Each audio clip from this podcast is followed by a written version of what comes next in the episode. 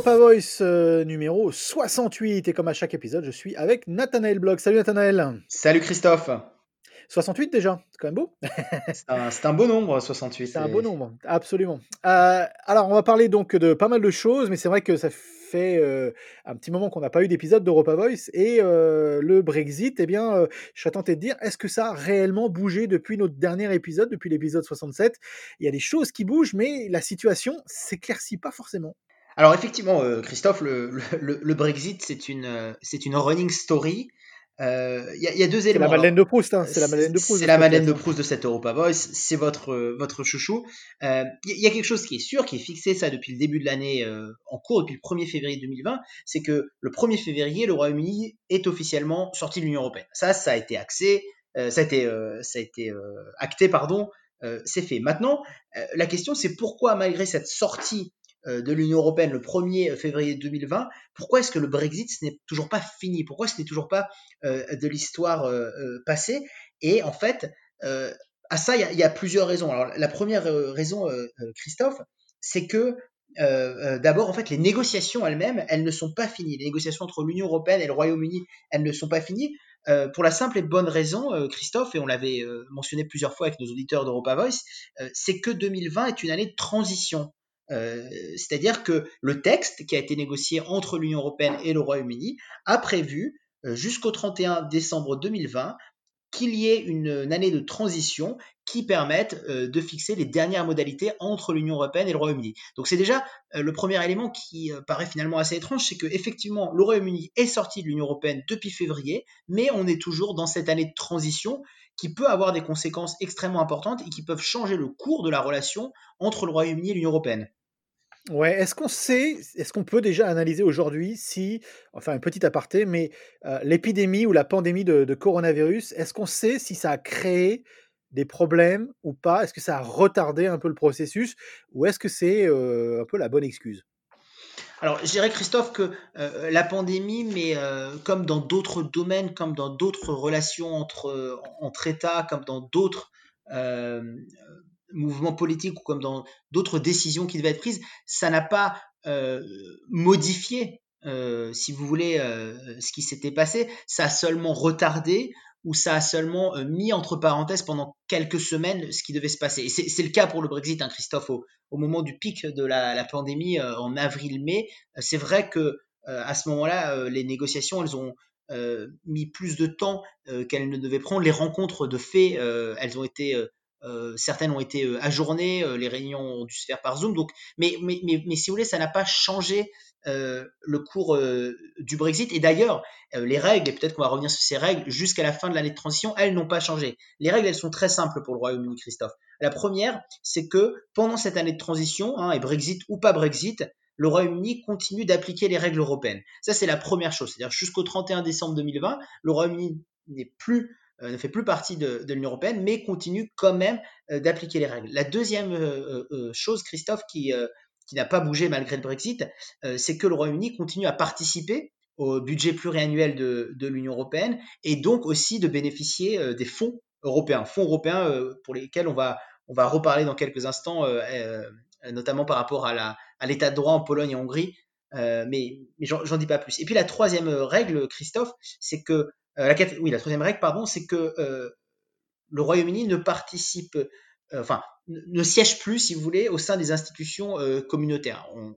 il appartient toujours, il continue d'appliquer les règles de l'Union européenne, mais comme il va quitter le navire dans pas longtemps, on n'a pas envie qu'il puisse prendre parti à certaines décisions qui auront des impacts une fois qu'il sera sorti de l'Union européenne. Donc vous le voyez, en fait, toutes ces règles-là, elles avaient été définies euh, au moment euh, de la signature de l'accord, le 1er euh, en février 2020.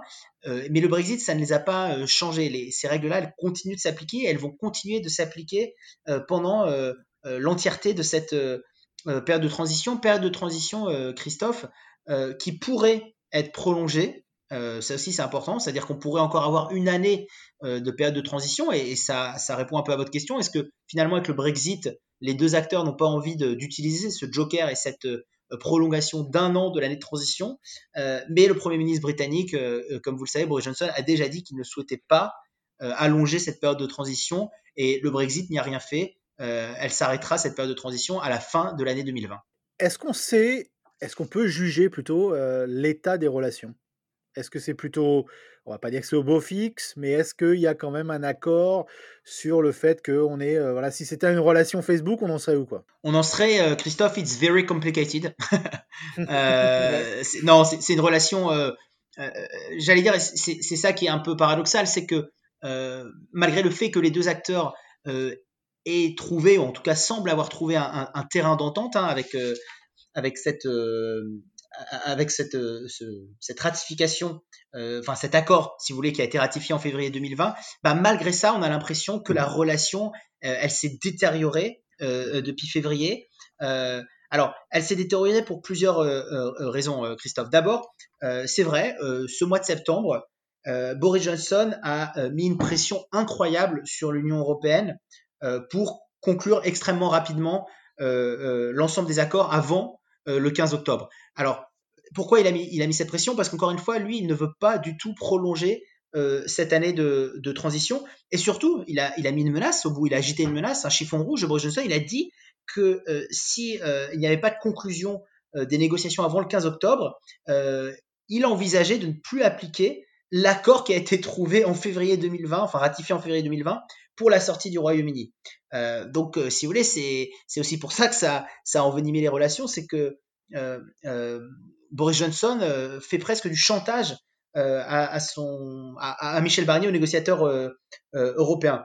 et puis, Michel Barnier, de manière un peu plus, j'allais dire, respectueuse, légitimiste, lui a dit que non, tout ce qui a été signé par le passé et ce qui a été ratifié en février 2020 doit être respecté et qu'il euh, y a une période de transition. Cette période de transition, elle court jusqu'à la fin de, l'année et donc euh, euh c'est pas parce qu'il n'y avait rien qui allait être conclu et négocié définitivement avant le 15 octobre qu'il ne fallait pas euh, respecter. Donc, si vous voyez, si, vous, si la, la, relation s'est vraiment envenimée entre les deux acteurs. Et ce qui est aussi intéressant, Christophe, c'est que euh, le négociateur du Royaume-Uni, David Frost, lui, il avait aussi dit que Londres ne comptait pas forcément accepter des clauses qui donneraient aux institutions européennes un contrôle. Euh, alors, il avait parlé de la monnaie ou sur la façon euh, euh, d'organiser les choses.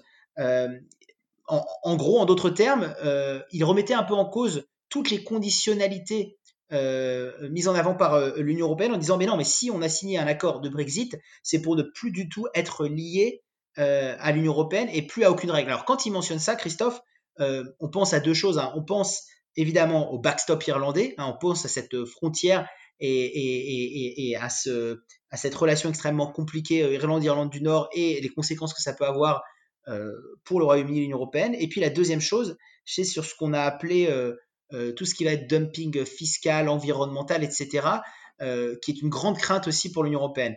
Et donc, si vous voulez, en plus de Boris Johnson qui presse Michel Barnier et David Frost qui lui a fait une sortie sur, bah non, non, nous on va être complètement indépendant, il est hors de question qu'on se soumette à quelconque règle fixée par l'Union européenne. Vous voyez, c'est pour ça que c'est it's very complicated la relation. Oui, non, c'est sûr que euh, c'est sûr que c'est, on ne peut plus compliquer cette, euh, cette relation. Allez, on va parler, à, parler d'un autre sujet qui est vraiment euh, au cœur de ce qui se passe aujourd'hui en Europe. La Pologne, la Hongrie, l'état de droit, là aussi c'est compliqué. Oui, Christophe. Alors c'est, ça qui est intéressant, c'est que en fait l'Europe n'est pas que tiraillée par le par le Brexit, euh, par le Covid, mais aussi euh, certaines luttes euh, intestines, certaines problématiques internes. L'épisode qui a fait beaucoup parler de lui aussi en cette fin septembre, c'est la Commission européenne, Christophe, qui a accusé à la fois la Pologne et la Hongrie de manquement aux principes démocratiques fondamentaux. Alors vous allez me dire, bon, bah, c'est très bien, c'est une, c'est une déclaration, c'est une condamnation de principe, comme il y en a eu beaucoup dans l'histoire de l'Union européenne, même vis-à-vis de certains États membres. Euh, mais ce qui change euh, vraiment, euh, Christophe, cette fois, c'est que la Commission et donc l'Union européenne a dit qu'elle envisageait de, priver ces deux pays, donc la, Pologne et la Hongrie, d'accès aux fonds européens s'ils ne respectaient pas certaines libertés, certains principes démocratiques fondamentaux, et notamment il parlait de la liberté de la presse et de l'indépendance de la justice. Donc ça, Christophe, c'est nouveau. Enfin, c'est pas nouveau dans les dans les textes. Hein, ça, existe depuis, euh, depuis quelque temps, mais c'est nouveau au niveau de l'attitude de la Commission européenne euh, de vraiment euh, appuyer sur, ce, sur cet aspect-là et, et, de le dire avec beaucoup de force et, et, d'aplomb que certains États membres de l'Union européenne se verraient privés de ces dotations. Alors pourquoi c'est pourquoi c'est majeur, Christophe? Parce qu'on va on va bientôt négocier le budget pluriannuel de l'Union européenne et que, si vous voulez, on parle de plusieurs centaines de milliards d'euros. et donc, avec le plan de relance là qui avait été qui va été annoncé au mois de au mois de juin euh, dernier. Et donc, si vous voulez, c'est euh, vraiment privé ces deux pays-là d'une manne financière énorme. Et, donc, c'est ça qui a fait euh, polémique là en cette fin du mois de septembre. Et, si, si, on extrapole un peu ça, qu'est-ce qu'on peut attendre de la Hongrie et de la Pologne en, qu'est-ce qu'ils peuvent rétorquer? Il y a un droit de veto. c'est où les risques si vraiment l'Europe vient un petit peu avec, vient avec, vient avec cette, cette emprise sur ces deux pays? Alors, Christophe, je dirais qu'il y a trois types de risques. Il y a d'abord effectivement un risque institutionnel, c'est ce que vous avez mentionné. La Hongrie a déjà d'ailleurs menacé de bloquer le processus de, ce budget avec un veto si le versement des fonds est conditionné. C'est donc, vous voyez, si l'Union européenne, la Commission européenne n'accepte pas ou en tout cas conditionne le versement des fonds au respect de ces principes-là, la Hongrie a déjà dit, bah voilà, moi je vais jouer le jeu, le jeu de l'Union européenne, le jeu institutionnel, euh, et, je vais mettre mon, droit de veto parce que j'accepte pas ce chantage. Ça, Christophe, si vous voulez, c'est le, le, premier risque. Le deuxième risque, euh, Christophe, euh, j'allais dire, c'est un risque politique. c'est on, risque aussi de voir émerger encore plus de contestations au sein de ces pays-là et de voir émerger encore plus de mouvances d'extrême droite au sein de ces pays-là et un retour avec un retour de régime euh, encore moins démocratique. Donc ça, c'est un risque politique à la fois pour les pays, hein, pour la Hongrie, pour la Pologne, mais c'est aussi un risque évidemment démocratique euh, parce qu'après chaque décision euh, de l'Union européenne, eh ben, elle se fera, il faudra composer avec un régime encore plus autoritaire, un régime encore plus, j'allais dire, de d'extrême droite ou, ou, de droite extrêmement dure, quand il faudra trouver, quand il faudra se mettre autour de la table et trouver des, des compromis, etc. Donc ça, donc il y a le risque institutionnel, il y a le risque euh, euh, politique. Et puis il y a le risque économique, Christophe, c'est que euh, le budget, eh ben, il sert à ce que l'Europe fonctionne, hein. surtout en temps de Covid, hein, avec ce budget extraordinaire qui, avait été négocié avec acharnement par le président français Emmanuel Macron, c'est qu'il faut le voter ce budget. Donc si le, si le budget n'est pas voté, après, eh ben, c'est du temps que vous perdez pour allouer des fonds. Alors pour aller allouer des fonds qui vont s'étaler sur plusieurs années, mais aussi pour allouer les fonds, comme vous le rappelez, euh, par rapport euh, au Covid, euh, sur la relance économique. Donc, vous voyez, ça peut avoir aussi des conséquences sur la relance économique au sein des économies européennes. Donc, risque institutionnel, Christophe, risque politique et risque économique. Ouais, non, c'est clair, ça, ça va être affaire à suivre. Mais avant, avant qu'on conclue ce podcast également, j'aimerais qu'on parle d'Emmanuel Macron et du rôle que l'Europe peut avoir pour Emmanuel Macron en 2022. Ça, je pense que c'est un sujet important parce qu'on sait qu'Emmanuel Macron terminera son quinquennat sur une présidence de l'Union européenne. Mais à quel point aujourd'hui Emmanuel Macron peut se servir de l'Europe pour augmenter sa popularité et potentiellement jouer un jeu dans la dans dans la dans l'élection présidentielle en 2022. Alors oui Christophe, alors effectivement c'est un, moment qui est intéressant pour l'Europe parce qu'on euh, est sous présidence allemande euh, actuellement, c'est-à-dire au moment où euh, on a euh, ce plan de relance euh, exceptionnel, ces 1800 euh, milliards d'euros, et puis on va finir, enfin Emmanuel Macron va finir son mandat avec en prenant la présidence tournante de l'Union européenne à partir du 1er janvier 2022, donc dans un peu plus d'un an. Donc vous voyez, finalement, alors que on est dans un jeu à 28 moins à 27, on retrouve encore dans des années charnières l'Allemagne et la France à la présidence tournante de l'Union européenne. Alors pour le président français, euh, ça va avoir un rôle extrêmement euh, important et, structurant parce que il faut le rappeler, hein, le président français, il avait véritablement, euh, lors d'un de ses discours les, plus connus, le discours de la, Sorbonne en septembre 2017, il avait fait un discours fondateur, il avait rappelé le rôle de l'Europe, et donc c'est intéressant parce qu'il va d'une certaine façon finalement clore la boucle en prenant cette présidence tournante de l'Union européenne en, en, janvier 2022. Moi, je dirais que, Christophe, que ce qui est intéressant, c'est que, euh, et on l'avait dit plusieurs fois, sur la scène domestique, sur la scène intérieure, euh, le président Macron, il est, euh, il est contesté, hein, ça, personne ne peut le nier. le mouvement des Gilets jaunes en, filigrane, l'instabilité même politique, hein, si vous voulez, et les, échecs électoraux qui se sont succédés après les dernières législatives. Donc, il y a de la contestation sur la scène nationale. Par contre, Christophe, sur la scène internationale et même, j'allais dire, encore plus sur la scène européenne, il faut reconnaître une certaine réussite au président Macron, une certaine réussite dans la relance du couple franco-allemand qui avait un peu battu de l'aile, mais aussi sur des dossiers comme la taxation des GAFA, sur l'accord sur les travailleurs détachés, le projet de taxe carbone aux frontières.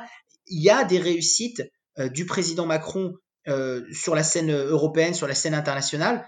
Il y, a, une proactivité qui fait que il va pouvoir en fait utiliser les succès sur la scène européenne pour faire campagne dans une élection nationale. Alors après, c'est toujours à double tranchant, Christophe, si vous voulez. C'est-à-dire que euh, finalement, euh, on peut toujours euh, lui reprocher que c'est très bien d'agir sur des dossiers européens, des dossiers internationaux, mais ce qu'on veut, c'est que des fermetures d'usines n'arrivent pas en France, c'est que les gens trouvent un travail en France, etc. Donc ça, on peut pas lire dans une boule de cristal. Je suis incapable de vous dire maintenant comment ça va être valorisé, mais si vous voulez, l'enjeu pour le président français, c'est comment le bilan positif sur la scène européenne et sur la scène internationale va pouvoir faire tâche d'huile et va pouvoir être valorisé pour lui permettre euh, d'enclencher une dynamique euh, euh, de campagne, pour lui permettre de, voilà, de, montrer certaines réussites. Alors, c'est encore loin, 2022, mais j'allais dire qu'il y a des signes qui ne trompent pas. Hein, la, nomination de son, du nouveau secrétaire d'État, Clément Bonne, un de ses fidèles, un de ses proches, au secrétaire d'État aux Affaires européennes. Voilà, il commence à, à, se mettre en ordre de bataille aussi pour, excusez-moi l'expression, mais pour utiliser l'Europe euh, comme un argument de campagne pour les élections euh, présidentielles de 2022. Oui, parce que lui seul peut le faire. Aucun d'autre des autres candidats pour, puisse le faire. Euh, ce sera plutôt. Est-ce qu'on peut se diriger vers une, une, élection de type pour l'Europe et contre l'Europe? Ça peut, est-ce que ça peut être, à votre avis, je sais qu'on est encore très loin, mais ça, ça peut être une des, une des questions par rapport à cette élection? Bah, la, question, Christophe, elle est, elle est, très simple. C'est est-ce que vous faites de l'Europe euh, un échelon euh, pertinent, même pour euh, mettre en place des politiques au niveau national. Hein, c'est-à-dire que est-ce que vous arrivez à faire assez la pédagogie de l'Europe pour montrer aux citoyens français que finalement les décisions importantes, elles se prennent aussi en Europe et elles ont des conséquences sur le quotidien des Français? Est-ce que, vous, est-ce que vous prenez ce pari-là? Est-ce que vous arrivez à faire assez d'efforts pour expliquer cela? Est-ce que vous arrivez à rapprocher l'Europe des gens? Ou est-ce que finalement, euh, vous faites comme Marine Le Pen, hein, pour prendre un, exemple extrême, vous faites de l'Europe le bouc émissaire et vous construisez votre programme politique national en confrontation avec ce qu'il fait avec l'Europe. Ce qu'on peut pas reprocher à Emmanuel Macron, Christophe, et ce qu'on peut pas reprocher d'ailleurs à, euh, j'allais dire au centre de manière générale euh, en France, c'est que c'est un parti profondément pro-européen.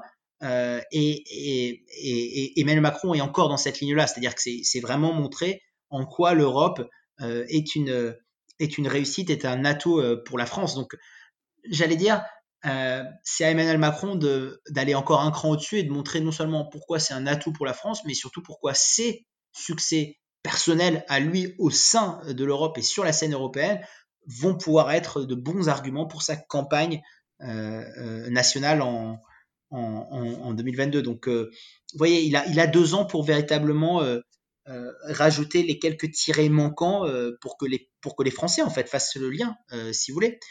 moi, il y a une phrase que, que j'aime, enfin que je trouve assez pertinente, qui est pas à propos de l'Europe, qui est à propos de la mondialisation, c'est que la mondialisation, on n'a pas à être pour, on n'a pas à être contre. La mondialisation, elle est, c'est un fait voyez c'est comme ça. C'est le paradigme dans lequel les sociétés aujourd'hui évoluent. Et ben, je pense que pour Emmanuel Macron, avec l'Europe, ça doit être la même chose. L'idée pas de montrer que l'Europe elle est bonne, l'idée pas de montrer que l'Europe elle est mauvaise. L'idée de montrer, c'est que l'idée de montrer que la construction européenne c'est un fait. Euh, c'est une construction politique maintenant qui est viable, qui existe euh, depuis euh, près de 70 ans, si je me, réfère au traité de Rome. et donc, voilà, c'est de montrer comment ce fait-là, eh ben, il a des conséquences positives dans la vie des gens et dans le quotidien des Français. Affaire à suivre. Affaire à suivre, Christophe. Merci, Nathanaël. Merci, Christophe.